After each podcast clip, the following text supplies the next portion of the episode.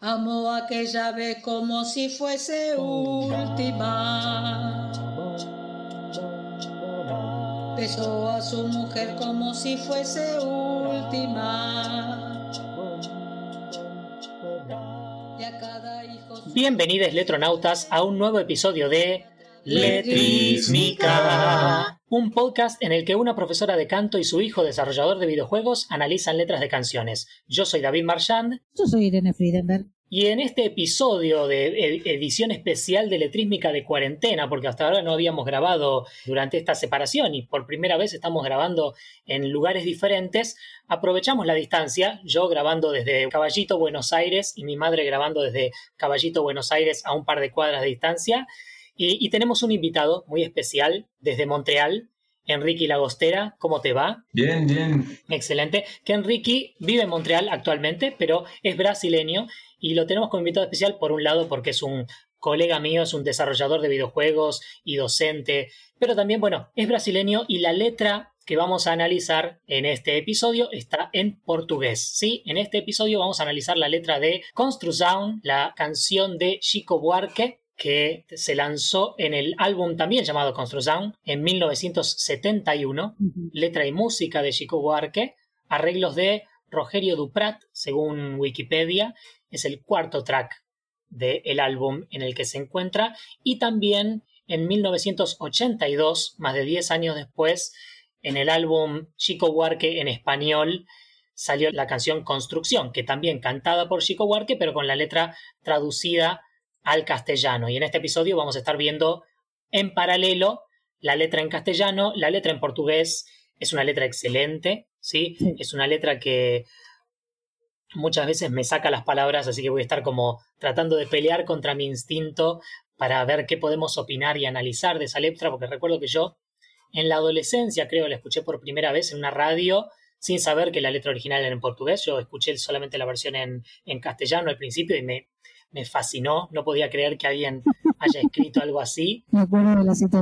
Y después me, me la puse a buscar en internet, descubrí que la, la versión original está en portugués. Una experiencia similar que como le pasa a mucha gente con A Primera Vista. Es verdad, claro. A Primera Vista de Pedro Aznar, Claro, pero no la versión en castellano. que es una canción originalmente de... Chico César. Ah, perfecto. Ah, sí, a primera vista, sí. Bueno, es una en, en el rock argentino es una la versión en castellano es muy famosa, pero sí, la versión original es en portugués.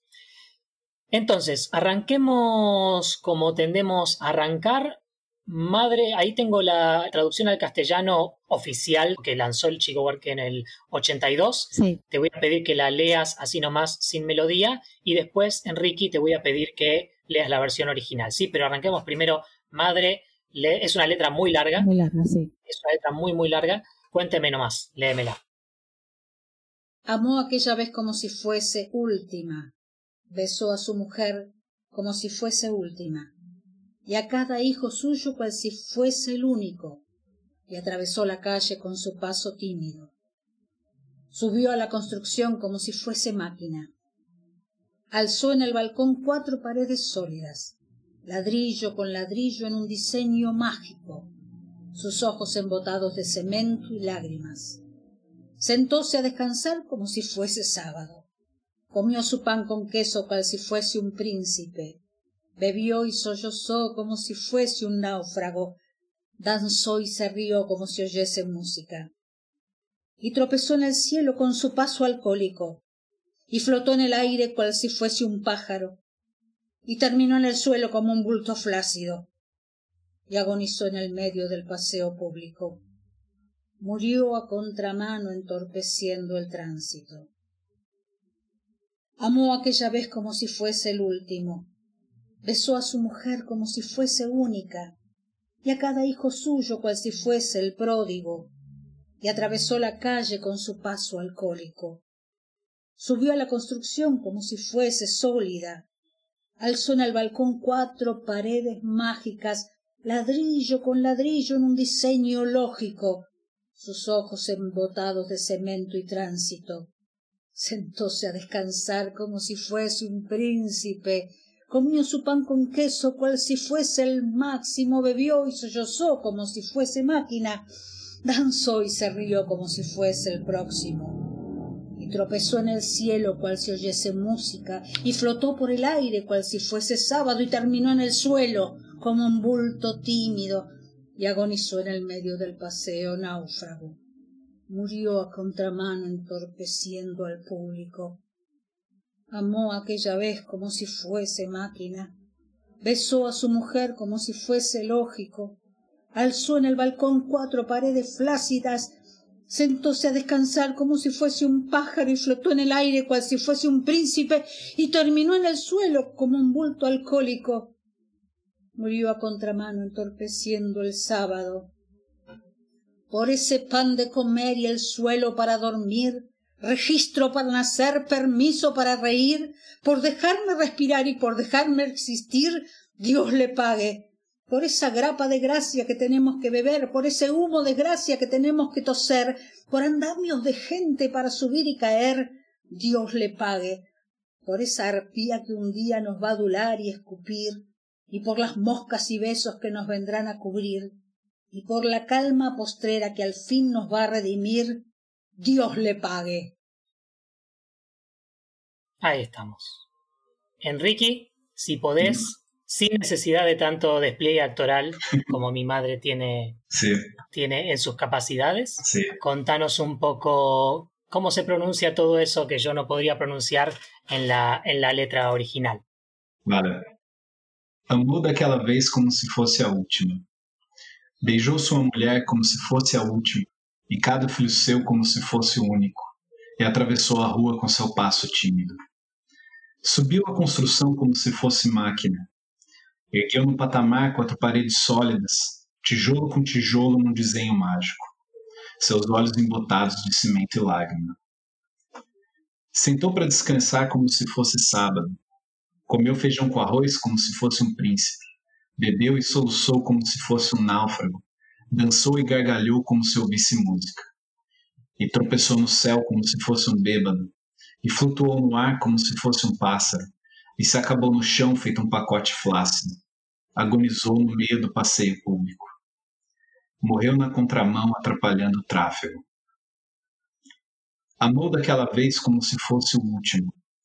Beijou sua mulher como se fosse a única, e cada filho seu como se fosse o pródigo, e atravessou a rua com seu passo bêbado. Subiu a construção como se fosse sólido. Ergueu no patamar quatro paredes mágicas, tijolo com tijolo no desenho lógico, seus olhos embotados de cimento e tráfego. Sentou para descansar como se fosse um príncipe, comeu feijão com arroz como se fosse um máximo, bebeu e soluçou como se fosse máquina, dançou e gargalhou como se fosse o próximo. E tropeçou no céu como se ouvisse música, e flutuou no ar como se fosse sábado, e se acabou no chão feito um pacote tímido. Agonizou no meio do passeio náufrago. Morreu na contramão atrapalhando o público. Amou daquela vez como se fosse máquina, beijou sua mulher como se fosse lógico, ergueu no patamar quatro paredes flácidas, sentou para descansar como se fosse um pássaro, e flutuou no ar como se fosse um príncipe, e se acabou no chão feito um pacote bêbado. Morreu na contramão atrapalhando o sábado. Por esse pão para comer, por esse chão para dormir, a certidão para nascer e a concessão para sorrir, por me deixar respirar, por me deixar existir, Deus lhe pague. Pela cachaça de graça que a gente tem que engolir, pela fumaça de desgraça que a gente tem que tossir, pelos andaimes pingentes que a gente tem que cair, Deus lhe pague. Pela mulher carpideira para nos louvar e cuspir, e pelas moscas bicheiras a nos beijar e cobrir, e pela paz derradeira que enfim vai nos redimir, Deus lhe pague. Ahí estamos. Impresionante, sí. Impresionante. Bueno, siempre tengo esta, esta cuestión, esta letra que me, me, cuesta mucho escucharla o leerla sin que, me, sin que me vuele el bonete por centésima vez. Bien, antes de ponernos a mirarla verso por verso, en términos generales es una canción relativamente narrativa, ¿sí? no, está, no está contando un estado emocional en un solo momento, sino que cuenta el último día en la vida de un obrero de construcción Sí. enfatizando mucho el estado trágico de su condición, las dificultades emocionales de vivir en esa clase de vida y culminando de alguna manera en un grito más rebelde. Lo que observé mientras analizaba la canción es que en el disco en el que salió, la primera canción se llama Dios le pague, Ah, Dios le pague, y la letra es básicamente una versión extendida de, de toda esa secuencia final, que, de todos esos versos que terminan en Dios le pague.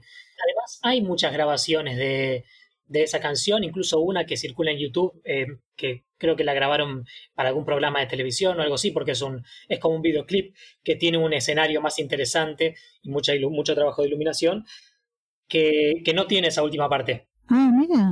Yo, yo creo que, que eso de Deus lhe pague tiene que ver con los dos lados del álbum. Uno de los lados del long play empieza con Deus lhe pague y se acaba con construcción. Ah, mira qué bueno. Y las dos canciones están en el mismo lado, en el primer lado.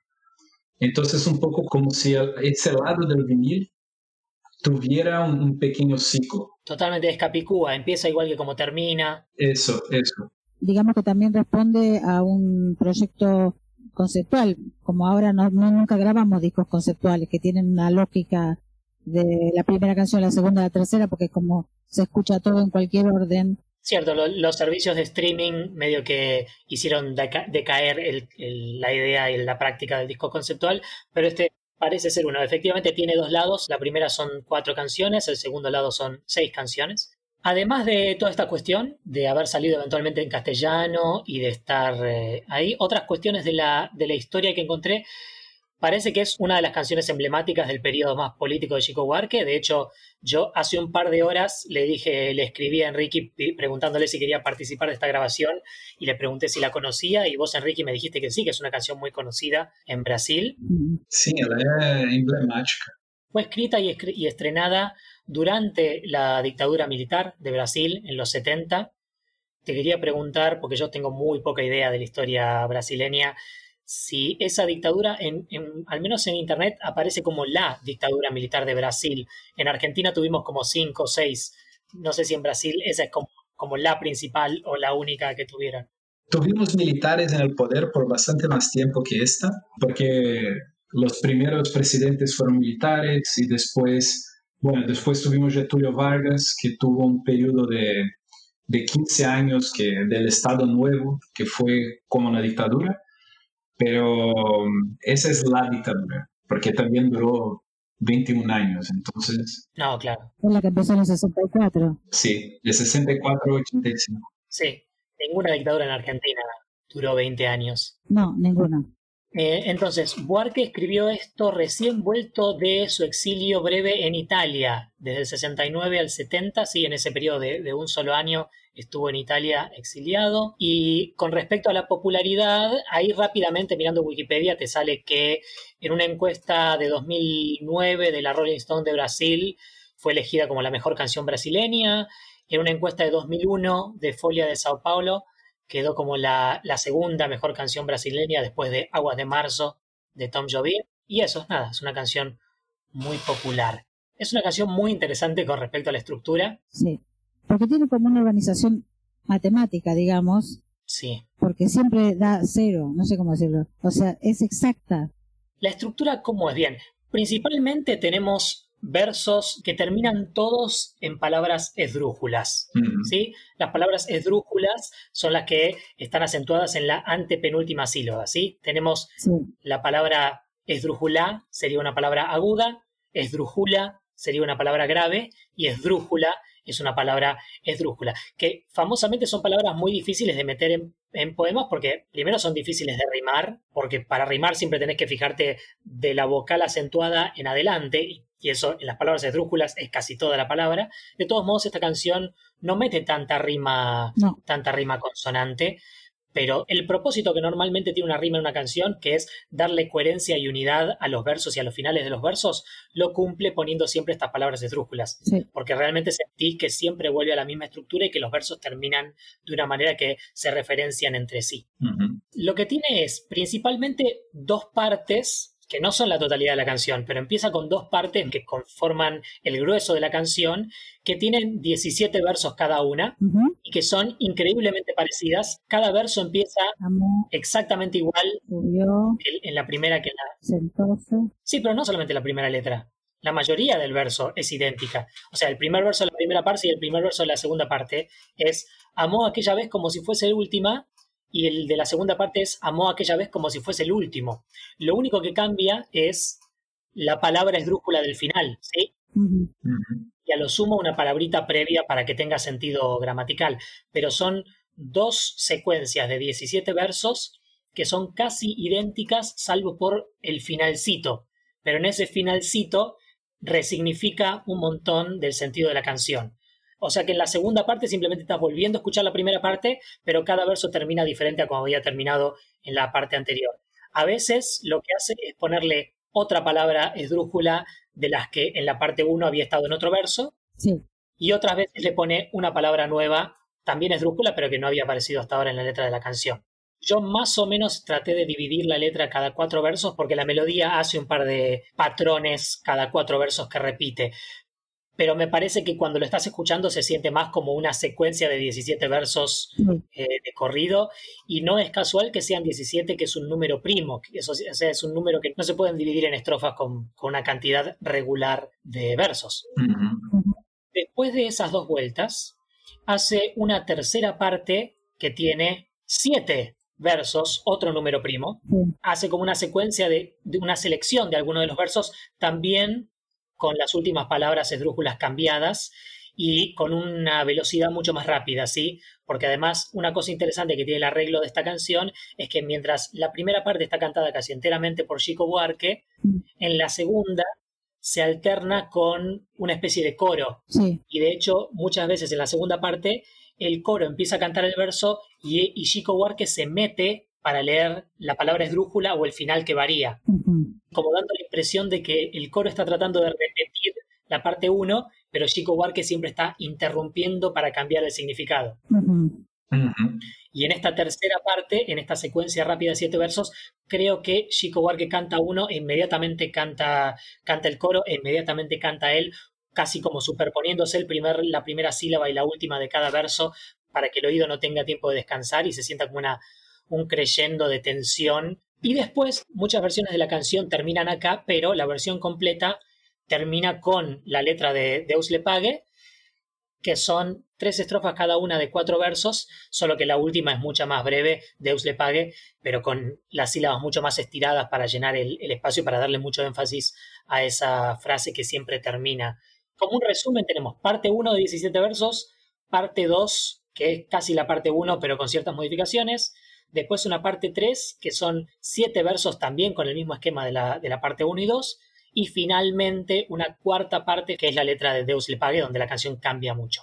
Tengo que agregar acá que para los cantantes resulta muy difícil salir de esa tercera parte, o sea, vamos que ya ve como resumen, digamos, y terminó el suelo como un bulto alcohólico, murió a contramano entorpeciendo el sábado y arrancar por ese pan de comer y el suelo para dormir es sumamente difícil resolver eso desde el punto de vista técnico y hasta emocional, te diría, para poder cantarlo bien y que se logre el impacto necesario. Es, hay mucha diferencia entre una forma y la otra. Sí, es como que cambia bastante de tono. Y si bien no hablamos mucho de, de melodía en letrísmica, sí para darle esta constancia y fuerza, este, esta inercia hacia adelante, porque además el personaje de la canción está viviendo una inercia muy fuerte en su vida, viviendo como, como cada día empujado nada más por el anterior, tiene ciertas cosas interesantes la melodía. Primero, si tratás de separar las primeras partes en estrofas de a cuatro versos, del verso 3 al 4 no hay ningún respiro, es y a cada hijo suyo cual si fuese el único y atravesó la calle, no hace ningún espacio en el medio, mientras que antes venía siendo un espacio y además siempre en el cuarto verso termina no en una nota de descanso, sino en una nota de tensión. De tensión, tensiona todo el tiempo, sí. Y a la calle con su paso tímido y queda como en esa tensión hasta empezar la lágrima, si música. Claro. Entonces, si tratas de dividirla de cada cuatro versos, ¿qué te queda? Te quedan un montón de estrofas que en, la, que en la última palabra terminan en tensión, tímido de lágrimas, música, público, y recién y ahí completas los primeros 16 versos y recién en el 17, un verso que queda como afuera de la estructura normal de la melodía, te cuenta la muerte y ahí sí lo tira para la tónica, así te, te manda el descanso. Murió de contramano entorpeciendo el tránsito. Y ahí resuelve la tensión, sí. Y pero perdóname, resuelve la tensión con la frase más dramática de la canción. Sin duda. Bien, entonces, tenemos esta historia de un obrero que empieza como a la mañana antes de que vaya a trabajar, ¿sí? En el día en el que él va a morir. Y mucho de la, de la letra da la impresión de que el obrero sabe que va a morir, porque... No, el, obrero no lo sabe, lo sabe el autor. Ok, ok. Sí, yo, creo que en, en, la primera parte, no sé, por lo menos la primera, la primera estrofe, tiene un poco una cosa de de que en casa el obrero es tierno, ¿no? Que, es un, que tiene una personalidad tranquila, ¿no? O que suena como una persona serena, ¿no? Como besó a su mujer como si fuera la, fuese la última, eh, cada hijo como si fuese el único, tiene una cosa... Sí, es una persona tierna, cariñosa, tranquila. Sí, sí. Y eso cambia después, ¿no? Creo que en, en la segunda parte eso hay un contraste.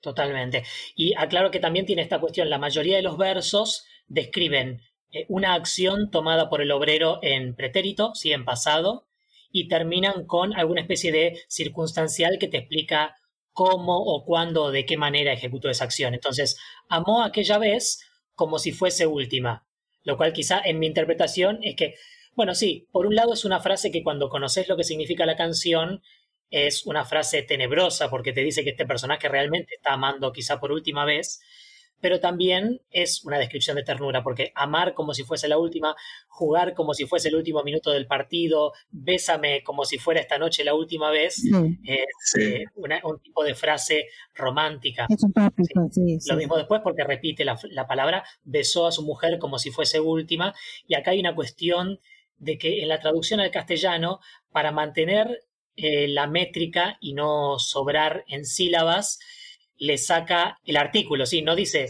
besó a su mujer como si fuese la última o amó aquella vez como si fuese la última. Dice como si fuese última.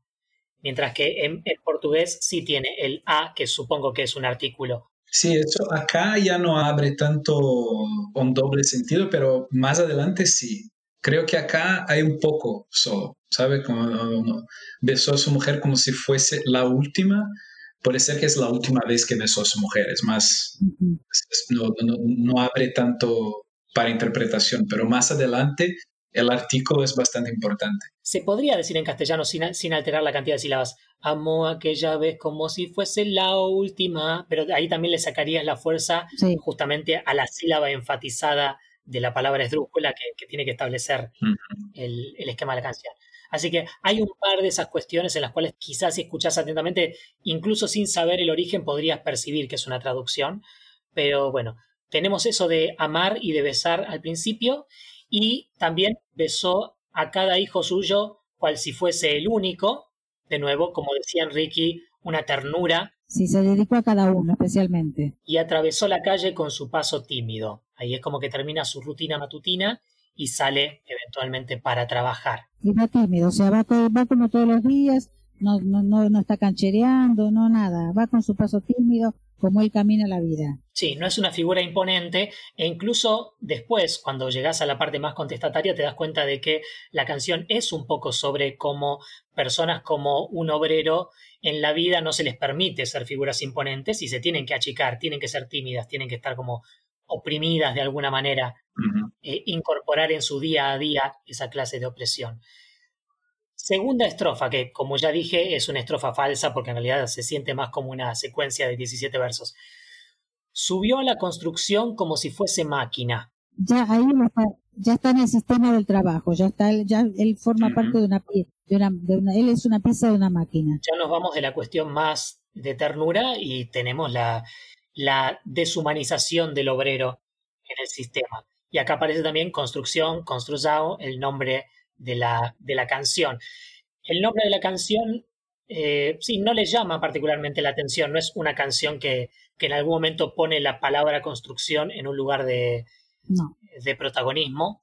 La menciona acá de paso, aunque sea el espacio en el cual ocurre la escena clave de la, de la letra. Eh, y acá eh, en castellano construcción es lo general y es lo particular. O sea, a un edificio se le puede decir una construcción y también es el trabajo de la construcción. Sí, construcción es el rubro, la industria también. Sí. Sí, Y aparte puede ser un edificio. Puede ser un edificio en construcción. es bastante semejante en portugués. Hay una cosa en construcción que creo que, que tiene a ver con la estructura de la canción, que es un poco, como estaban diciendo, es una, es una canción extremadamente formal, ¿no? que tiene una muy, muy rígida, ¿no? que tiene toda, eh, está toda hecha como, como si fuera un edificio. ¿no? Sí, Sí. sin duda. Sí, sí, sí. Y, y- y creo que tiene un poco un reflejo de eso, de, de la escoja de decir que, bueno, que es un, el- la construcción, ¿no? o, o solo construcción, y es esa cosa tan grande y, y rígida, no sé.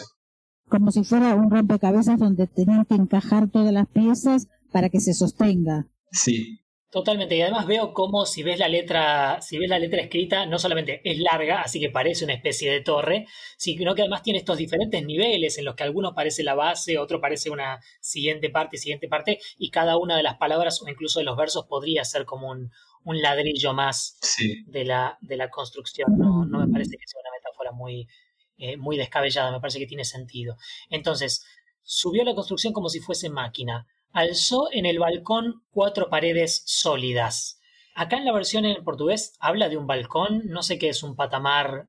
patamar es como una, una superficie, como si fuera un piso que, que, aún, que aún se está construyendo. Una losa, Sí, como la estructura de un, de un edificio, la losa. sí, eso, como si fuera una losa y después va a empezar a construir otra Ah, pared. muy bien. Es el hormigón, digamos, la parte de hormigón del, Sí, del edificio. Entiendo. Ni la palabra losa ni la palabra hormigón significan mucho para mí, pero bueno. Esos son los problemas de hacer este podcast con mi madre cantante y no con mi, mi padre, que sí es un laburante de construcción de a ratos. Alzó en el balcón cuatro paredes sólidas, ladrillo con ladrillo en un diseño mágico. sí, Creo que la primera vez en la cual la palabra final empieza a chocar Sí, con el resto del, del significado, esto del diseño mágico. sí. Me encanta cómo la frase, incluso ladrillo con ladrillo, sobre todo me gusta mucho cómo suena en portugués, pero incluso en castellano tiene esta cuestión de que al repetir la palabra ya te da una idea de lo repetitivo de la acción, sí. Sí, de lo repetitivo y mundano de la acción de poner un ladrillo encima de otro y armar un diseño, pero que el diseño sea mágico. Me parece que quizás está indicando que esta escena que empezó en, con- en la canción, empezó como algo muy cotidiano, muy mundano, diario, va a empezar a romperse a ser algo más excepcional, ¿sí? sí, Sí, Esto empezó como un día cualquiera de este obrero, pero para el final de la letra es el día de su muerte, así que acá empieza a romperse un poco esa cuestión cotidiana. perdón, y se confirma en el otro verso porque dice sus ojos embotados de cemento, que vendría a ser el equivalente al ladrillo con ladrillo, y la lágrima sería más equivalente a diseño mágico. Totalmente, tenés, ahí tenés sus ojos embotados de cemento y lágrimas, en el cual mezcla los dos elementos que viene barajando, la cuestión emotiva y la cuestión más tosca y deshumanizante del material con el que está construyendo. Y, y ahí tenés este personaje que hasta ahora lo habíamos visto ser tierno nada más al principio, pero no teníamos mucha idea de su estado emocional, más del hecho de que está como desasociando quizá un poco su humanidad de su trabajo. Pero acá pareciera que literalmente está llorando, que en su cara hay, Sí, hay cemento y hay lágrimas. Por la misma razón por la que yo decía que si ves a su mujer como si fuese la última es quizá porque sabe que se va a morir, supongo que puede ser que él sabe que se va a morir porque está planeando alguna clase de, de suicidio. La letra no lo dice explícitamente, mm. eh, tampoco quiero decir que lo diga explícitamente porque no lo hace, pero me parece que a veces lo leo y me, me da la impresión de ser un obrero que está sobrepasado por la deshumanización que sufre todos los días y está pensando en terminar su sufrimiento de la manera más directa que pueda. jamás lo, lo pensé así. Pero bueno, también por la época, porque cuando yo la conocí estábamos en plena efervescencia, como terminó acá la dictadura, o sea que siempre lo pensé como algo, una canción de protesta, como que se caía porque él iba a tomar alcohol mientras se almorzaba y se iba a poner en pedo y se iba a caer. La precarización del laburo y la... El problema es que necesita beber para soportar su trabajo. Lo cual lo lleva a la muerte, claro. Sí. Sí, me parece, me parece que tiene mucho sentido, tanto en mi interpretación como en la tuya, pero sobre todo en la tuya hay una mecánica de engranajes muy clara que va desde la opresión capitalista diaria hasta su muerte, pasando por el medio por, por el alcohol como intento de escape. Sí. Entonces, eh, ahí sus ojos embotados de cemento y lágrimas. Seguimos con el siguiente posible cuarteto de, versos sentóse a descansar como si fuese sábado. Claro, llegó la hora del almuerzo, cortan para comer y él se sienta, se desparrama, o sea, se sienta, es un momento totalmente humano. Dejó de ser el cemento y lágrimas, dejó de ser el ladrillo con ladrillo y él, cuando le toca, vuelve a ser el tierno. Claro, tiene este, esta interrupción por el almuerzo para poder descansar y para él es como que en su cabeza intenta que sea el fin de semana, que sea puro descanso Em, en la versión que está llena está Sentose, que es una versión un poquito más extraña, un poquito más formal. Naturalmente diríamos quizá se sentó. No sé si en portugués ese verso tiene alguna cuestión así o directamente se siente mucho más coloquial como está escrito. No, es más, es más coloquial. Sentó para descansar es bastante coloquial. Creo, que es un poco porque todos los versos de esta estrofe empiezan con, con el verbo. Sí, sí, sí, sí. Tiene mucho sentido lo que decís rompería la estructura si empezara con este pronombre reflexivo, creo que es del el se, entonces lo deja para el final. Sentóse a descansar, comió su pan con queso, bebió y sollozó, danzó y se rió. Tiene mucho más sentido que si en uno de esos versos dijera se sentó a descansar. rompería totalmente. y no tendría esa, esa O enfatizada. Sentóse, comió, bebió, danzó. Si tuvieras que hacerlo con se sentó, la O de sentó se mezclaría con lo que sigue se sentó a descansar, entonces no tendría lo mismo. También quiero, quiero señalar esto de que él se sienta a descansar como si fuese sábado para comer y come su pan con queso. Decir, comió su pan con queso, es como decir que es habitual que los obreros de la construcción coman pan con queso como almuerzo o como comida del día. Y ahí Enrique iba a tener algo para decir. Ah, sí, que aquí, aquí cambiaron de feijón con arroz para pan con queso. Y feijão con arroz, mm. frijoles con arroz son, son como que la comida estándar, ¿no? Como el almuerzo más común, pero también no hay ninguna mención de, que tuviera carne o cualquier otra cosa para complementar, pero también hay un poco que feijão con arroz quiere decir un poco que es una comida sin, sin ninguna diferencia, ¿no? Que es una comida simple, la que se come todos los días cuando en el trabajo, digamos. Sí, sí, es, es hoy, hoy, me comí feijón con arroz. Acá también, es como que todos los días hay, hay, la base y hay que, la base que es el feijón con arroz y, y la mistura, ¿no? La, la, la, otra cosa que viene junto. Entonces, y, y, acá también creo que cuando dice comió feijón con arroz como si fuese un príncipe, eh, es un poco como comió algo simples, pero como, como si fuera un, banquete, ¿no? Sí. Entonces a descansar como si fuese sábado es, si bien está en medio del día laboral, está haciendo de cuenta que es fin de semana. Sí. Comió su pan con queso, cual si fuese un príncipe, es, eh, si bien está comiendo la comida más paupérrima y poco interesante que puede tener, está haciéndolo como si fuese realeza. Sí, disfrutándolo. Que de nuevo para mí, perdón que insista con esta interpretación, pero es lo que haría una persona que está decidiendo terminar con su vida. ¿Cómo está con Yo creo que hay una, que esa ambigüedad es real, creo que hay una, una intención de eso, creo. Como una polisemia, o sea, que te haga pensar que puede ser una cosa o la otra. Sí, sí. Y quiero enfatizar que al, al, nivel de crítica política no importa cuál de las dos es, ¿sí? El sistema capitalista siempre es el, culpable, no estoy diciendo que... Sí, totalmente. Sí. Que en una es su responsabilidad individual y en otra no. Sí, siempre que leo esa, ese verso del, del, pan con queso en, en, portugués, me extraña porque estoy esperando que no llegues con la que tengas una sílaba de más, porque siempre me olvido que el com, la, la preposición, no, no, se pronuncia la M. No sé si no se pronuncia en general o si no solamente no la pronuncian en ese verso para poder leerlo rápido. Ah, sí, sí. Ahí veo sí. una M en el medio de esas dos vocales. Sí, cuajo ¿Se llega a pronunciar esa M en algún momento o no, siempre se pronuncia de cuajo es, cajo es. Pero eso es un poquito, creo que puede ser que en cada región hubiera una pequeña diferencia tal vez. Pero, pero, pero si se dice feijão com arroz, com arroz, sí, es con arroz. Perfecto. Bien. Siguiente. Bebió y sollozó como si fuese un náufrago. Son como tres palabras, bebió, sollozó y náufrago que a mí me, bueno, a mí me conmueve mucho esa frase. Después suaviza, danzó y se rió como si oyese música. Vuelve a otra, a una situación de ternura, digamos. Sí, de estos, de estos cuatro versos siempre la acción, por un lado, es más, eh, es más neutra, pero al final tiende a ser feliz, salvo en este verso. Porque en el primer verso eh, se sienta como si fuese sábado, algo contento y de, descanso. El pan lo come cual si fuese un príncipe, ¿sí? Sentirse realeza, muy bien. Y en el último verso, en el cuarto, como si oyese música, que en general acá lo pone como si fuera algo positivo, ¿no? Pero en ese tercer verso, por alguna razón, como si fuese un náufrago, si es más triste, y además te menciona que, que lloró. Mm. Sobre todo por el, el, contraste entre beber y sollozar en un verso e inmediatamente en el siguiente danzar y reírse. Sí. Pero vamos a hacer una parte en esto.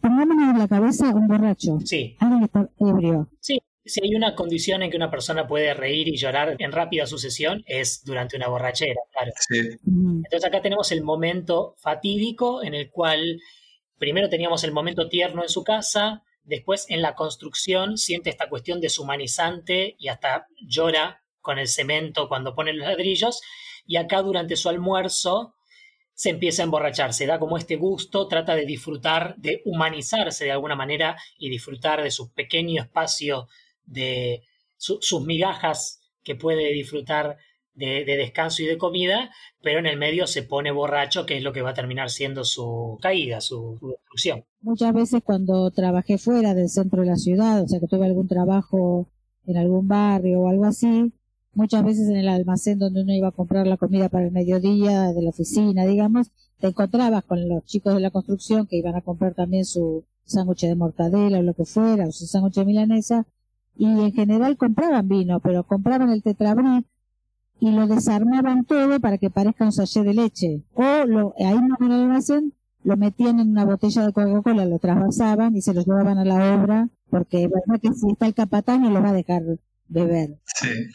Sí, esta canción es como que señala una franja de este fenómeno general en el cual tenés como al, al ejecutivo de Wall Street que para poder vivir cada día con las presiones de su vida tiene que eh, llenarse de cocaína, a la gente de, en extrema pobreza viviendo en la calle que para vivir su día a día tiene que consumir paco y al obrero oprimido que para sobrevivir a la, opresión que vive día a día, tiene que emborracharse, esta, esta cuestión muy autodestructiva del capitalismo, sino que por, un lado es destructora desde afuera, porque es el sistema que te está tirando, pero el sistema muchas veces cuando, cuando no quiere matarte de manera abierta o cuando necesita la fuerza de tu cuerpo para trabajar, no tiene problema con, primero, sacarte parte de tu vida por la cantidad de tiempo que te requiere el trabajo y además eh, meterte y además forzarte a situaciones autodestructivas como son el alcoholismo para tratar de sobrellevar mentalmente estas situaciones. La frase de bebeu y solzó como si fuese un náufrago, lo que me pensaba siempre era la cuestión de que, del calor, ¿no? Del calor de, trabajar en la construcción y, de hacer todo ese esfuerzo físico y, ese momento como que de, un respiro, ¿no? de, un, de un alivio de eso cuando vamos a la, próxima, al próximo verso que dice como si fuese, es un cambio de la traducción que creo que es importante.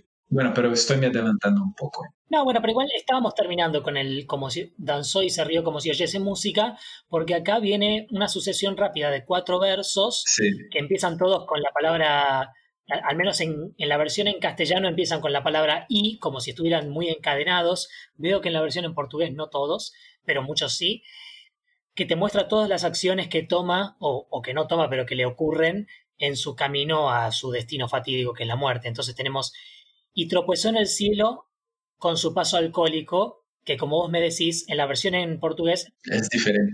Y tropezó en el cielo como si fuese un borracho o algo por el estilo. Sí, eso cambia bastante, ¿no? Porque da la sensación que él no está borracho, pero es como si fuese tuvo aquel pequeño momento de, alivio, de fiesta, de alegría, ¿no? y luego después eso se acaba.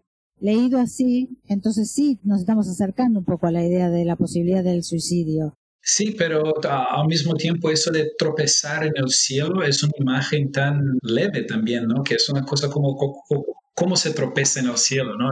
Esa para mí creo que es una de las partes que es una cosa tan efímera o tan rápida o tan leve un cuerpo tendría que ser muy liviano para tropezarse en algo como es el cielo. Para mí da una idea de que es algo muy rápido, que pasa de accidente. Bueno, tenemos esta dualidad de significados. Como señala Enrique, yo no me había dado cuenta, pero es cierto, en la versión en portugués dice algo mucho como y tropezó en el cielo como si fuese un borracho, mientras que en castellano dice, y tropezó en el cielo con su paso alcohólico. Afirma que está borracho. Sí. Está el obrero que terminó su momento de distensión y probablemente sabe que tiene que volver a la deshumanización del trabajo y de pronto en el cielo, como diciendo nada, en lo alto de este edificio, de esta construcción, tropieza o bien estando borracho o bien como si estuviera borracho. Pero es una frase muy, muy bella esta de tropezar en el cielo para describir la situación de, de, empezar a trastabillar en un piso alto de un edificio en construcción. Ay, sí, por Dios. Y flotó por el aire cual si fuese un pájaro.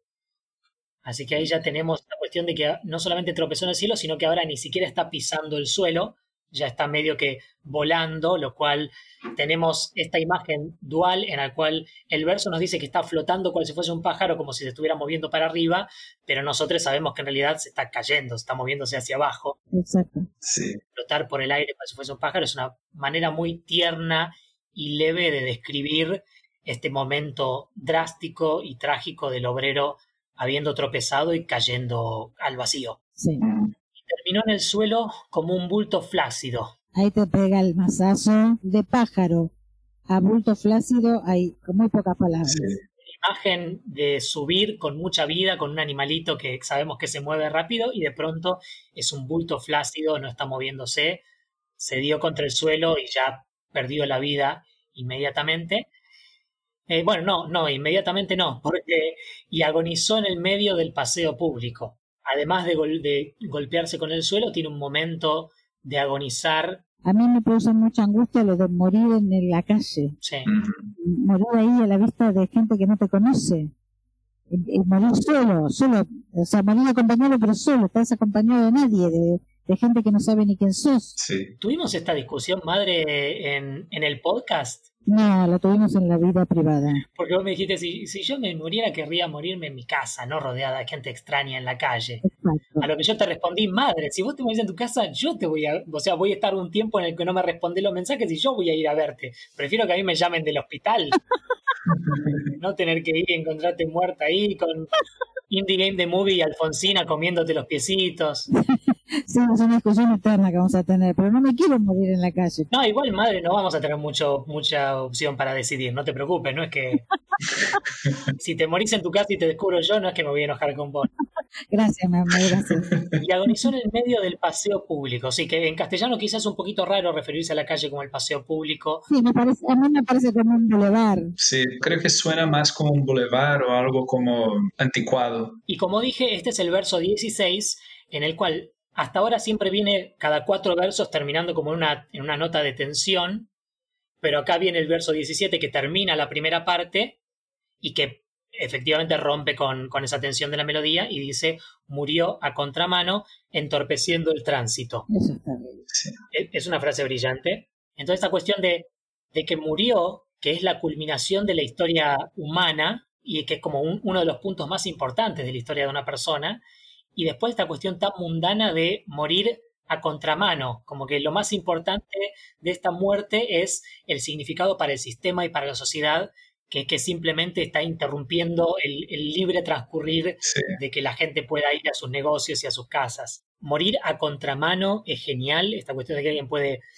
morir en el sentido equivocado, morir de una manera que no, no tendría que ser, y que lo más importante que le parece al narrador de describir es que está entorpeciendo el tráfico. ¿sí? Cuando naturalmente la muerte de una persona es mucho más importante por, por otras razones y tiene consecuencias negativas mucho más fuertes para, para sí, para su historia y- para su familia, que sabemos que este hombre tiene, eh, el narrador en este momento lo mira desde el lado del sistema, como que lo único que es particularmente importante de la muerte de este tipo es que le, está complicando un poquito la vida a la gente que trata de, contribuir al sistema y de, hacer su día normal.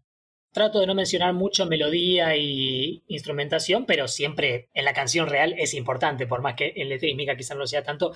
En este verso se frena toda la instrumentación, queda solamente la voz de Chico Buarque y todos los instrumentos paran. Ah, cierto. Y después aparecen unas trompetas súper fuertes que como que te rompen ese silencio. Sí.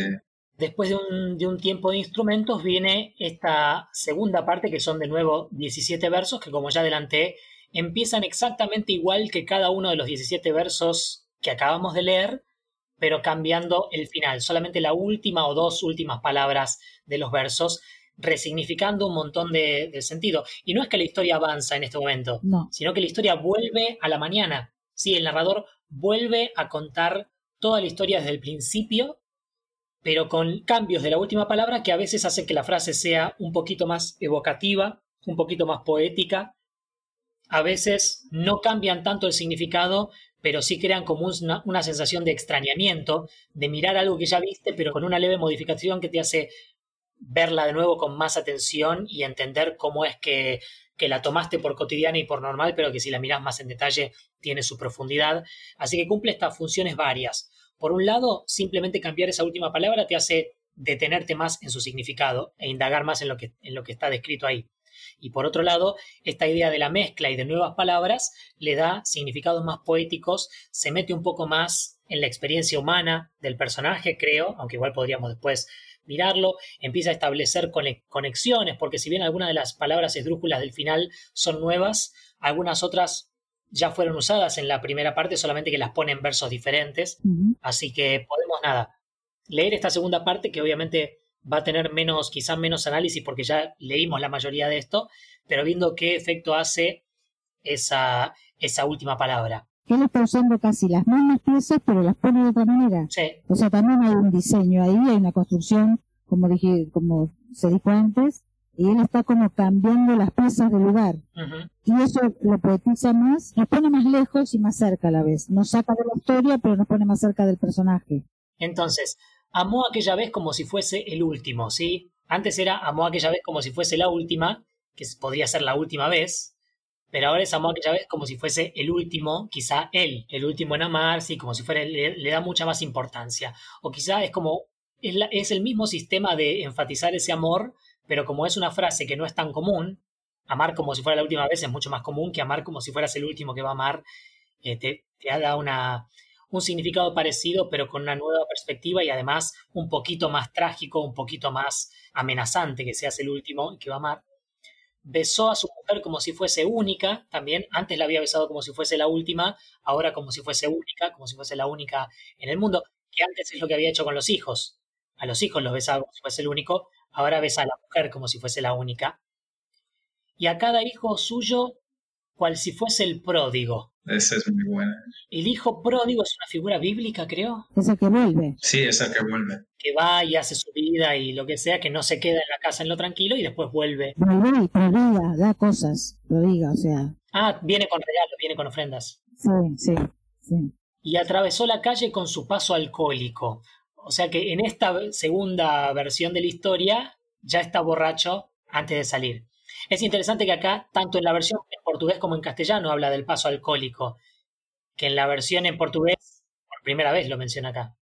Sí, sí, eso, eso es curioso, porque para mí eh, la, expresión, no sé, paso bêbado es, es más, me hace más pensar en la forma do que en la causa. Ah. Mm. ¿Sabes? Es, más que, el caminar es un poco instable o algo así, y menos que eso viene de beber. Es un poco más abierto. Su paso es el alcohólico, pero no él. Sí, eso. No, no, necesariamente, no necesariamente. Entiendo. Porque además, bébado no sé si significa alcohólico o borracho.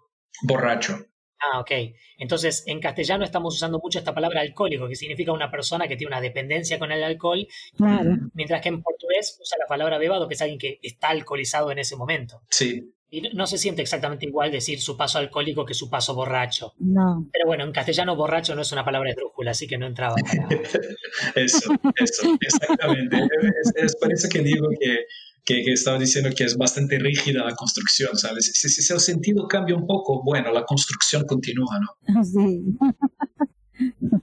Entonces, y atravesó la calle con su paso alcohólico o borracho, y después tenemos, subió la construcción como si fuese sólida, lo cual es extrañísimo, porque antes era, subió la construcción como si fuese máquina, era él la máquina, pero como si fuese sólida es la construcción, la sólida. Sí. Claro, es lo mismo. Yo creo que se refiere también como al sistema, como si estuviera sostenido por un sistema que es sólido, que, va a pues sostener. todas las construcciones son sólidas, pero si subís a la construcción como si fuese sólida, es parte del sistema inamovible que no puedes cambiar. Pero en, portugués tiene una, una, pequeña diferencia que está como si fuese sólido, sí, está en masculino. Entonces hace, hace un, poco, un poco de juego con, con él, como si él fuera. Él mismo puede ser sólido. Yo creo que tiene a ver con, con, el verso que estaba antes de decir que está, atravesó, a, atravesó a rua con su paso bêbado. Tiene un poco de fluidez, ¿no? un poco de, de, de, una cosa no tan sólida, tal vez. Y luego, luego a seguir, él sube la construcción como si fuera sólido, ¿no? como si fuese sólido. Entonces, no, no, sé si es él que es sólido, pero también, también es común decir que, bueno, tal vez la construcción no fuera sólida. Podemos interpretar el sólido como un adjetivo, en caso en el cual solamente lo podría afectar a él, o bien como si fuera un sustantivo, como si fuese un sólido, como si fuese un, un objeto. Sí, eso. Y qué raro que lo hayan traducido en femenino en castellano, porque la verdad que funcionaría, subió a la construcción como si fuese sólido. Sí, es curioso. Alzó en el balcón cuatro paredes mágicas, sí, que en la parte anterior las paredes eran sólidas. Ahora son mágicas. Así que es muy, es muy interesante cómo en la parte anterior también es sólido y mágico después, y acá es sólido y mágico después, pero un verso antes. Mágico también es como gaseoso y no va a frenar su caída. Claro, es intangible. Sí. Es algo intangible. Ladrillo con ladrillo en un diseño lógico. Antes el diseño había sido mágico, ahora el diseño es lógico. Y aclaro que lógico sí es una palabra que no apareció en la primera parte, es una palabra nueva. Sí. Sus ojos embotados de cemento y tránsito. En la parte anterior estaban con cemento y lágrimas, acá están con cemento y tránsito. O sea que él está mirando a la calle probablemente. Y si las paredes son mágicas, él puede ver. Sí, ¿verdad? Claro, las paredes son intangibles, entonces él puede ver a través de ellas y entonces ya está viendo y pensando o mirando hacia el tránsito, hacia la calle. No necesariamente tiene que ser un suicidio, pero sí que él siente que algo está por ocurrir eh, o siente que está en una posición de peligro y de, y de final. Para mí en esa, en esa estrofe hay algo de, una contradicción de esas cosas que son tan duras con la confusión de lo que está alrededor. Las paredes son mágicas, él no es completamente sólido. Y además, déjame que enfatice algo que en su momento dijiste y yo no capté. Recién ahora estoy terminando de entenderlo. Cuando en la versión en portugués dice subió la construcción como si fuese sólido, lo que está diciendo es no es sólido. Si sube como si fuera sólido es porque no lo es. Sí. Quizás como una especie de fantasma ya. Sí. Recién ahora caigo, discúlpame, en su momento lo dijiste y no terminé de, procesarlo. Porque el como si fuese sólido en mi cabeza era así, es sólido. Entonces sube con esa calidad, pero no. Como dice como si fuese, está sugiriendo que no lo es. Así que recién ahí caigo por esa parte. No, no, tenés razón, sí sentóse a descansar como si fuese un príncipe, sí, ya teníamos el, el, príncipe en la versión anterior, solo que en otro, en otro verso, lo teníamos cuando comía, ahora cuando se sienta a descansar. En la versión anterior era sentóse a descansar como si fuese sábado, pero el sábado lo va a dejar para la tercera parte en la canción, ¿sí? El sábado recién llega al final final de la tercera parte de la canción. Así que acá en lugar de decir que se, que se sentó a descansar como un sábado, se sentó a descansar como si fuese un príncipe, comió su pan con queso o feijão con arroz, cual si fuese el máximo, como si fuese el máximo. ¿Él es el máximo o como si la comida fuera lo máximo? En castellano es ambiguo. Enrique, contame si en portugués el máximo se siente como si fuera el feijoao, como si fuera él. Como si fuera la comida. Me parece que entonces en portugués es como si fuese lo máximo. Bebió y sollozó como si fuese máquina. Eso es excelente. Esa es, es muy buena ya tenemos esta cuestión de la deshumanización y él está tomando y llorando porque es deshumanizado por el sistema, pero se siente como una contradicción inherente. ¿Cómo llorás y tomás como si fueses una máquina? Si justamente lo que las máquinas no hacen es llorar y tomar. Danzó y se rió como si fuese el próximo también. Es, es trágico porque efectivamente él es la próxima víctima de este sistema y tropezó en el cielo cual si oyese música, así que acá en lugar de tropezar como un borracho, tropieza como escuchando música. Está diciendo algo como si bailó y está hablando de, en el medio está faltando la danza, pero podría estar la danza, ¿no? Sí, la danza quedó en el verso anterior, pero el hecho de tropezar como si oyese música es que tropezás con gracia, tropezás como de manera deliberada o con cierta gracia especial o, respetando un patrón, ¿sí? tropezando de una manera que, pareciera, no, no quiero decir premeditada, pero sí como, como parte de un sistema. Y flotó por el aire cual si fuese sábado. Rarísimo. Porque el sábado es el día de la libertad, entonces este, hay mucho aire, mucho se puede hacer lo que uno quiere. en lugar de flotar como un pájaro, flota como si estuviera en su pequeña libertad de... del fin de semana. Y terminó en el suelo como un bulto tímido, también muy, muy buena frase. Sí, sí. Porque antes había terminado como un bulto flácido, no se movía, ahora es un bulto tímido, como que no, no se puede mover por, por temor a... No quiere molestar, no quiere molestar. Exacto, porque ahora estamos escuchando esto, cuando escuchas la canción, estamos escuchando este verso sabiendo que su muerte es una, molest una breve molestia en el sistema. Así que en lugar de haber salido y cruzado la calle tímido a la mañana, acá la palabra tímido aparece acá cuando muere como el bulto que se acaba de chocar con la calle.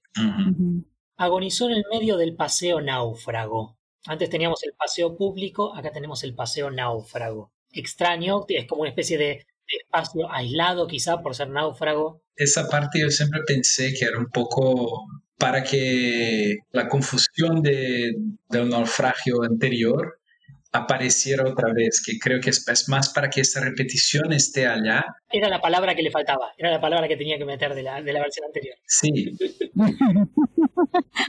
él, es tan rígido con eso de, de, de, la estructura y eso, que me parece que, bueno, bueno, si, si la estructura lo dice, eso es lo que hay que y murió a contramano entorpeciendo el público. Sí, la palabra público en la versión anterior estaba justo arriba, porque es el paseo público, pero ahora en lugar de estar entorpeciendo el tránsito, está entorpeciendo el público. Que no sé si tenemos que interpretarlo como que en esta versión cae en la vereda en lugar de en la calle, o si simplemente está entorpeciendo el tránsito y eso es entorpecer al público. Y ahí terminamos nuestra segunda parte. Segunda parte. Y vamos a las últimas dos que son mucho más breves. La parte 3 son un par de versos de estas primeras dos partes. Tenemos, y con, más cambios de últimas palabras, como amó aquella vez como si fuese máquina, volviendo a contar la historia en una forma muy resumida, diciéndote que ya desde el principio de la historia, incluso en su casa, estaba esta cuestión deshumanizante, similar a lo que hizo en la parte 2, ¿no? que teníamos que lloró y bebió como si fuese máquina, ahora amó como si fuese máquina. En la parte anterior, la mañana era un poco más separada y tierna, Acá te cuenta que no, incluso en su casa está atravesado por la depresión y la tragedia del trabajo que lo oprime. Besó a su mujer como si fuese lógico, ¿sí? Otra cuestión en la que besa a su mujer simplemente por la inercia de hacerlo, de hacerlo todos los días. Inmediatamente saltamos a la construcción, alzó en el balcón cuatro paredes flácidas, o sea que ahora vemos como su trabajo no tiene ni vitalidad, pareciera. Nada, nada. Antes las paredes eran sólidas y mágicas, pero ahora las paredes son flácidas. Sentóse a descansar como si fuese un pájaro, acá hay un poquito de vitalidad. No creo que los pájaros sean particularmente conocidos por cómo se sientan a descansar.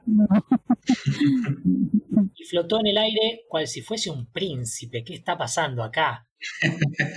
¿Cómo flotas en el aire como un príncipe? Yo me imagino al obrero flotando en el aire en una posición de regalía, ¿sabes? Con las manos en una posición más abierta. No, yo pensé lo mismo. ¿Sabes? Que creo que es, muy visual. Sí, totalmente. Sí, sí, sí, sí, tal cual, tal cual. Abriendo los brazos, sí, sí, sí. Y terminó en el suelo como un bulto alcohólico, que de nuevo en la versión en portugués, bebado es un bulto borracho. Sí. Así que en esta versión, si bien lo menciona solo al final, también pareciera que estuviera borracho o símil borracho, por alguna razón. Sí. Y ya después de seis versos, inmediatamente te tira el, final en esta parte 3, que es murió a contramano entorpeciendo el sábado. Sí, impidiendo todo festejo, impidiendo toda libertad. Que es, es extraño porque en, en, las dos versiones anteriores no era sábado. No. No. Él hacía las cosas como si fuera sábado, pero no era sábado. También puede ser que esté contando tres veces la misma historia, pero esté cambiando directamente detalles y te va mostrando cada vez que la realidad que te contó en la primera versión era como la versión un poco más sanitizada. Y acá te está contando que no, él efectivamente estaba, estaba trabajando un sábado, incluso los sábados, que en las versiones anteriores eran su tiempo de descanso, que podía imaginarse que estaba en ese día para relajarse, en esta versión más final y sucinta, no, incluso el sábado era un día de atropello sistémico y de opresión. Y además esta cuestión muy poética de que antes estaba entorpeciendo el tráfico, que es algo muy, nada, cantidad de autos que hay, o entorpeciendo al público, que son personas físicas que hay, pero acá está entorpeciendo el concepto del sábado, mucho más más etéreo. Hay un poema de Vinicius de Moraes que se llama Porque hoy es sábado y toda vez que leo ese verso me recuerdo de aquel poema porque es casi como he estado entorpeciendo aquel sábado, ¿sabes? No me puede pasar todo, todo eso que dice Vinicius, claro.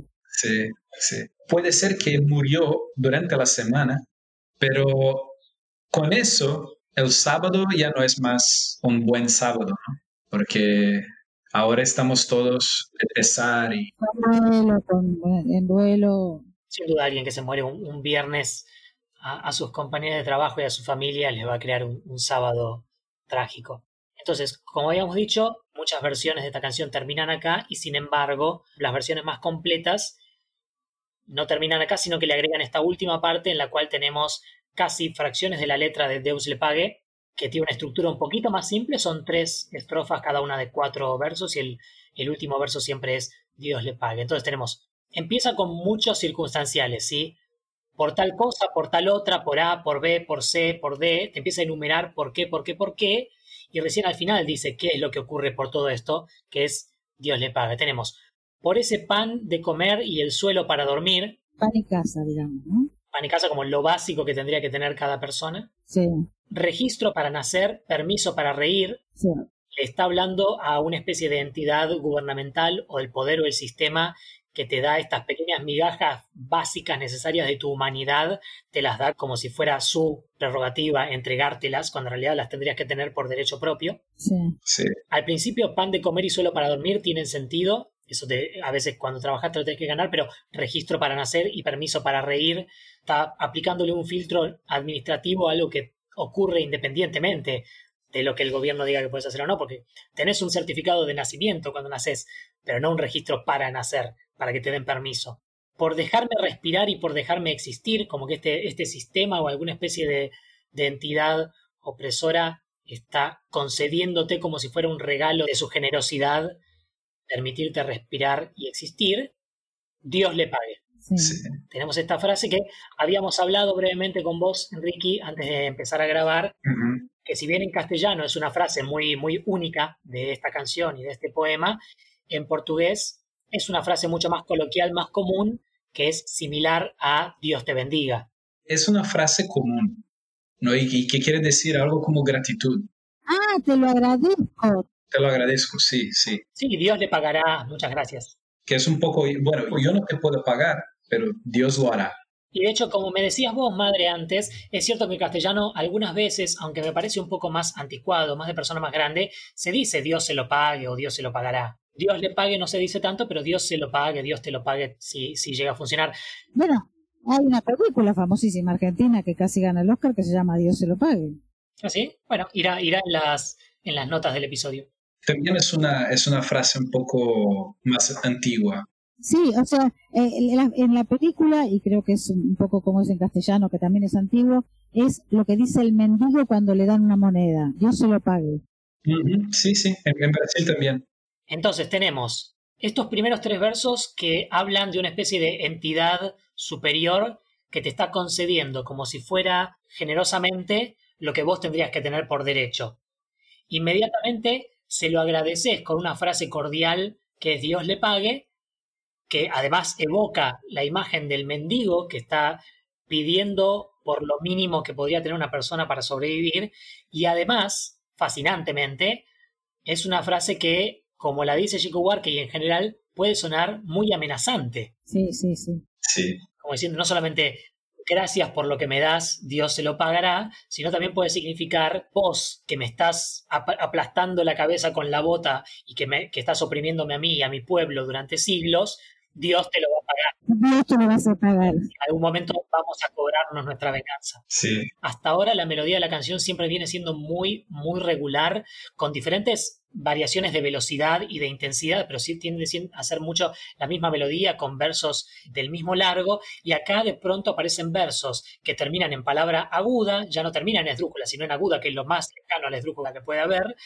y con una melodía casi de una sola nota, o tendría que ver la transcripción, pero suena como muy monótona, mucho más aguda que el resto de las melodías, en el que Chico Buarque habla junto con el coro y empieza a sonar todo muy enojado, muy intenso, por ese pan de comer y el suelo para dormir. Y empiezas como a sostener un montón. O registro para nacer, permiso para reír. Es punk rock, ¿no? Sí, se vuelve, se vuelve muy punk. De pronto la canción Dios pague. Y tenemos esta amenaza. Después tenemos la segunda de estas tres estrofas. Por esa grapa de gracia que tenemos que beber. Acá hay dos cuestiones. Una que es que la frase de gracia en portugués significa gratis. Eso sí es medio un falso cognado porque no me suena que en castellano se use para eso. Creo que la intención es que quede como, como gratis, pero no. En castellano no se lee así. Pero de gracia en portugués sí significa gratis.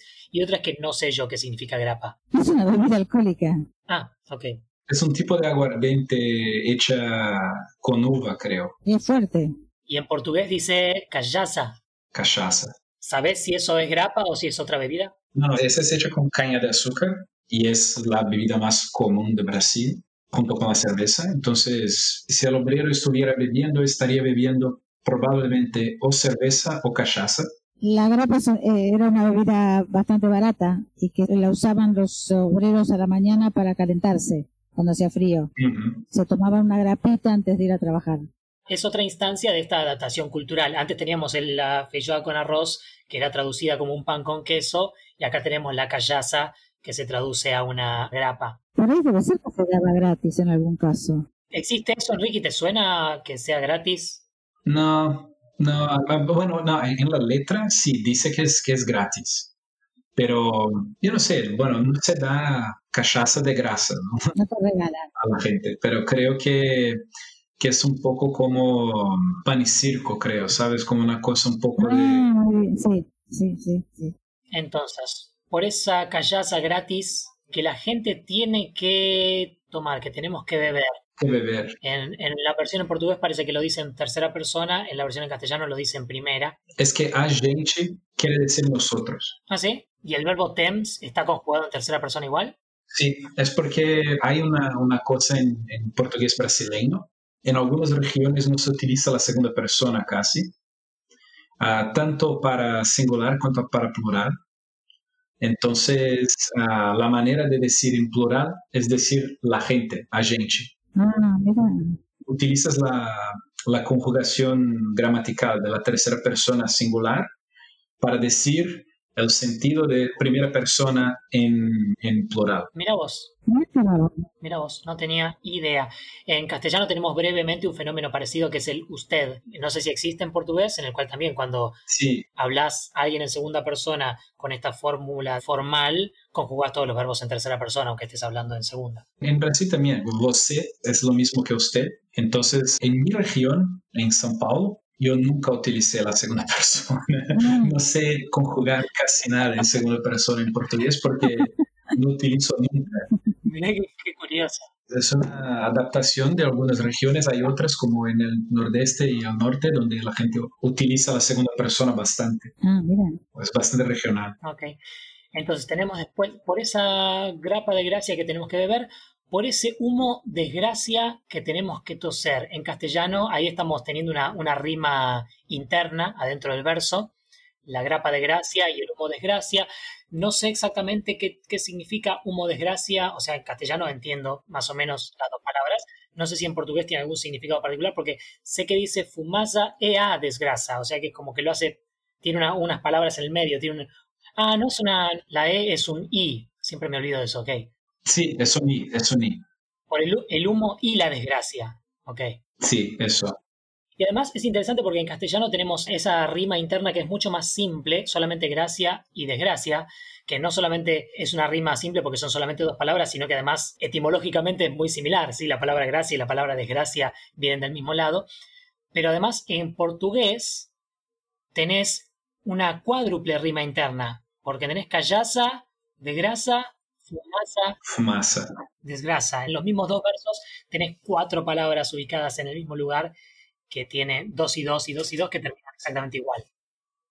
Así que es un poco más inventivo, tiene un recurso que no aparece en castellano. Por ese humo desgracia que tenemos que toser, por andamios de gente para subir y caer. Y ahí es un poco como la cuestión de, de- de para crecer pisar a los otros, ¿no? Sí, de, de todos modos veo en portugués que dice andamios pingentes, que no sé qué significa. Pingente es, es un poco como una cosa que está dependurada. Es algo de, de donde otra cosa está colgada. Ah, ok, colgada. Entonces, lo- los andamios pingentes es un poco como que los andamios donde la gente está pingente, creo. Ah, mira. No es una, una frase muy común, creo que es un poco eso de hacer las rimas internas, hacer pingentes com gente. Ujú. Entonces, ah, pelos andames pingentes que a gente tem que cair para hacer esa, esa repetición, esa aliteración, creo que Genial. Y es un verso bastante diferente, porque en castellano tenemos andamios de gente para subir y caer. O sea que es como una especie de tener que trepar sobre otras personas, como tirándolas para abajo y tratando de triunfar con la desgracia de otros para subir, pero después cayéndote como hizo el, el obrero. Mientras que en portugués tenés los andamios que son como colgantes o de los cuales la gente cuelga y la gente solamente cae de ellos, ¿no? No es que no tiene subir. sí, sí. Y en la versión en portugués solamente son para caer, mientras que en castellano por alguna razón tenemos el subir y caer. Y Dios le pague. Dios le pague como antes. Y después la última, última estrofa, los últimos cuatro versos de la canción, por esa arpía que un día nos va a adular y escupir. A mí siempre me suena que es la muerte ahí. Acá, acá arpía es el pájaro. Ah, es un pájaro carroñero, ¿será? Que tiene un pico doblado. No, igual, espera, espera, espera, espera. En castellano, arpía puede ser un pájaro y también es una figura de la mitología, pero principalmente se usa para insultar a una mujer. Mm, vale. Y en la versión en portugués no dice arpía, Não, não, é completamente diferente. Pela mulher carpideira para nos louvar e cuspir. Ah, la carpidera es una mujer que es contratada por la familia para llorar en el funeral de alguien. Las lloronas, Eso. Ah, mira. como en México. El sentido de la frase es algo como por la mujer carpidera, ¿no? la, la llorona, para nos louvar. Louvar no sé si es la misma, es como adular un poco, pero es un poco más sagrado. En castellano tenemos quizá loar. Loar, eso, lo- loar a Dios. Es una palabra que se utiliza solo en, en- en- o generalmente en el contexto del sagrado. Y cuspir, pero eso de cuspir es un poco, no sé de dónde viene el cuspir allá. eh, ¿Significa escupir? Cuspir, sí, eso es cuspir. Bien, entonces estamos describiendo diferentes cuestiones de opresión y del- de cómo el sistema espera que la gente viva con lo mínimo indispensable. Aparentemente entonces esa arpía, ¿sí? esa mujer malvada es la llorona, la llorona que vendría un día a hacer de cuenta que nos quiere en nuestro funeral. Y entonces hacer de cuenta tiene esa cuestión dual de adular y escupir, como que es una persona que no te quiere necesariamente, y que hasta te puede despreciar, pero por la plata va a, a hacer de cuenta que fuiste genial y a cantarte loas. Sí. Otro verso que tiene esas cuestiones raras, y por las moscas y besos que nos vendrán a cubrir. Y las moscas porque somos cadáveres y besos de, la- de la familia, de quienes no. Sí, los cadáveres son rodeados por moscas y además cuando nos morimos eh, nos cubren a besos. No sé, en, en portugués tengo moscas villeiras. Sí, eso, eso es un poco diferente, porque bichera es una enfermedad específica que es cuando una mosca pone huevos en la piel. Ah, Sí, la bichera. Acá también hay esa enfermedad. Esa parte es por las moscas bicheras a, a nos beijar y cubrir, a nos besar y a cubrir a nosotros. Ah, es como que cuando te comen los gusanos, quiere decir. Sí, eso, eso, eso. ahí está. Entonces, en castellano pareciera que son las moscas que cubren los cadáveres y los besos de tus familiares, mientras que en portugués tenemos eh, las moscas, que son las que te besan y te cubren, porque son las que te, te, tocan la piel y te, te, enferman y te ponen sus huevos. Exacto. Eso. Y por la calma postrera que al fin nos va a redimir. Sí, la calma postrera en castellano sería la calma de la muerte. En portugués tenemos paz derradera. Sí, que, es la misma idea, que es la, la última paz. ¿Y ante quién nos redime? Sí, es extraño. ¿Por qué nos redimiría la paz final? Para mí es un poco como que va a redimir a toda la gente. Bueno, la primera parte es mucho sobre el gobierno y sobre la censura y sobre ese autoritarismo, creo.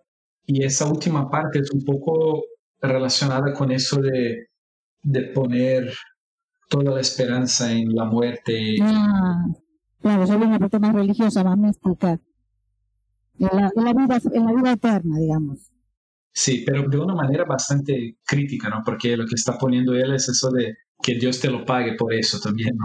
Que por todo, que esa sea la única redención, ¿no? Dios te va a pagar el hecho de que esta, esta, es la clase de redención que me ofreces. Ay, qué horror. Eso, eso. En lugar de ofrecerme una dignidad en vida, lo único que me ofreces es la redención de... Sí, la promesa de la vida eterna. Del control social religioso. Eso. Bueno, y ahí termina la canción.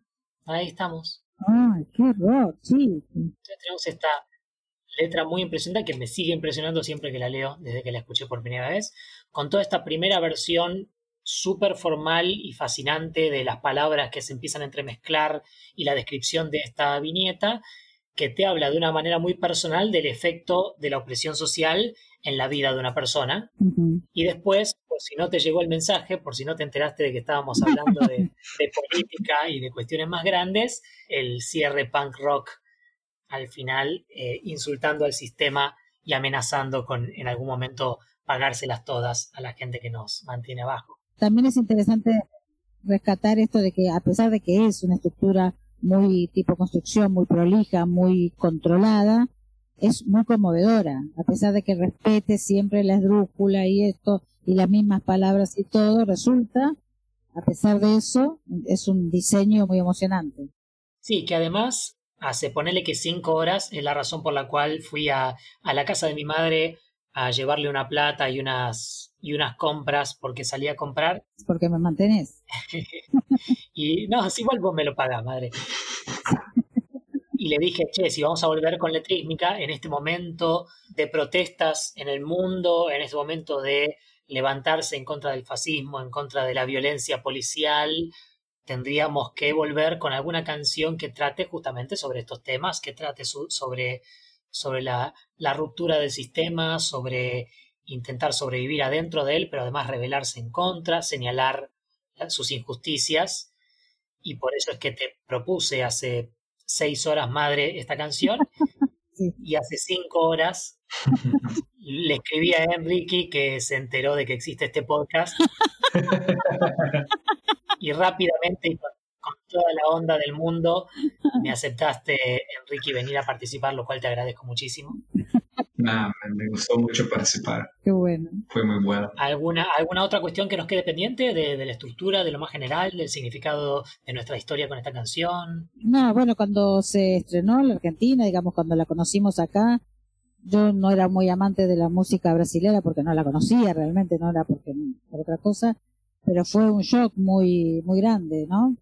La primera vez que la escuché a mí me, me golpeó mucho y, yo quedé boquiabierta y, y este muy sorprendida del manejo poético, de la estructura que le había dado y de lo conmovedora que resultaba. Fue el encuentro con, con toda la música brasilera, con la cultura brasilera, sobre todo cuando acá empezaron a venir los músicos brasileños a la Argentina. Fue muy rico para los músicos argentinos lo que hicieron los músicos brasileños acá en la Argentina y sobre todo nos enseñó a los argentinos a compartir escenarios, cosas que los brasileños hacían siempre. O sea, no solo por la letra de las canciones, sino también por la actitud que tuvieron los brasileños eh, con los músicos argentinos, es que nosotros acá aprendimos muchas cosas. Claro, pensá que esta canción salió en el 71, que creo que es durante la presidencia anterior a la de Perón, Claro, había una dictadura. La, que, la dicta blanda porque vino antes. La dicta blanda porque fue la anterior a la, a la última, la más sanguinaria. Entonces teníamos la, la dictadura esa, después breve presidencia de Perón que desencadenó en la última y más violenta dictadura argentina, que terminó ya para cuando salía Chico Work en español en 1982. Exactamente, coincidió nuestra vuelta por enésima vez a la democracia y la participación de los músicos brasileños eh, venían a, a cantar a la Argentina. Me parece entonces que estamos, así que gente, nos despedimos por el momento, trataremos de ver cómo seguimos organizando mejor esta cuestión de la, de la grabación a distancia. Nos disculpamos por cualquier cuestión técnica y de sonido, pero bueno, sabrán comprender que con la cuarentena estamos empezando a grabar en diferentes puntos y eso dificulta un poco grabar. Y les dejamos a ustedes con nuestra versión a capela de construcción de Chico Buarque. Muy bien. Amo aquella vez como si fuese última besó a su mujer como si fuese última. Y a cada hijo suyo cual si fuese el único y atravesó la calle con su paso tímido. Subió a la construcción como si fuese máquina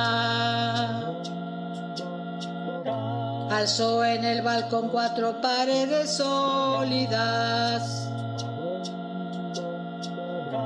Ladrillo con ladrillo en un diseño mágico, sus ojos embotados de cemento y lágrimas. Sentóse a descansar como si fuese sábado Comió su pan con queso cual si fuese un príncipe. Bebió y sollozó como si fuese un náufrago, danzó y se rió como si oyese música. Y tropezó en el cielo con su paso alcohólico flotó por el aire cual si fuese un pájaro. Y terminó en el suelo como un bulto flácido y agonizó en el medio del paseo público. Murió a contramano entorpeciendo el tránsito.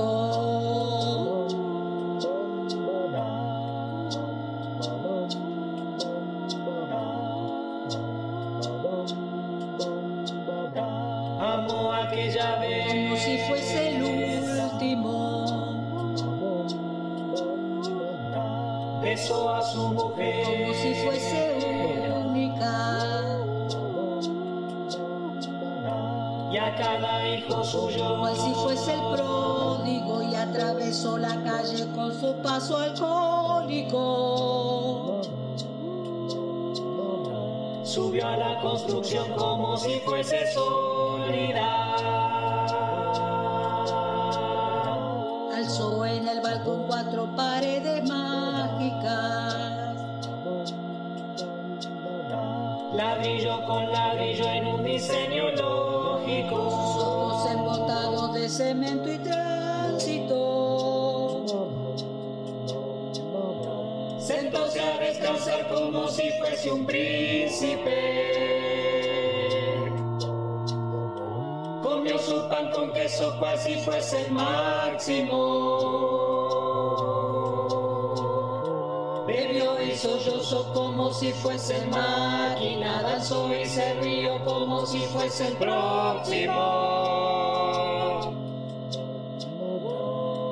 Tropezó en el cielo cual si oyese música. Y flotó por el aire cual si fuese sábado y terminó en el suelo como un bulto tímido, agonizó en el medio del paseo náufrago. Murió a contramano entorpeciendo el público.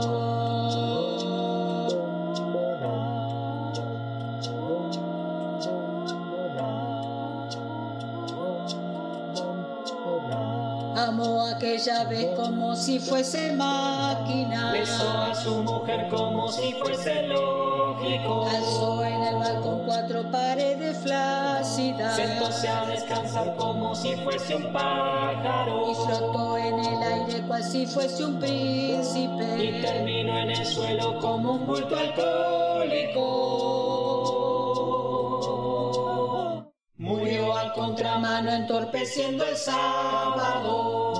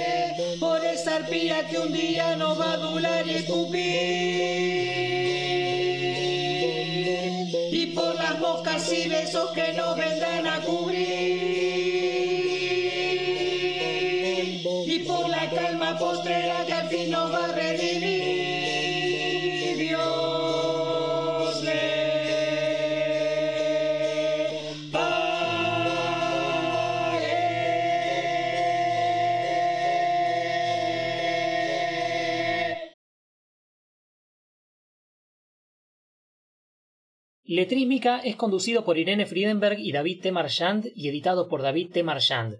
Nuestro invitado de hoy fue Enrique Lagostera. Lo pueden encontrar en... No voy a deletrear el nombre, les pongo un enlace en la descripción del episodio. Suscríbanse y déjennos sus comentarios en YouTube o donde sea que escuchen podcasts. Síganos en Facebook o Twitter, compártanos en cualquier red social y escríbanos a letrísmica.gmail.com.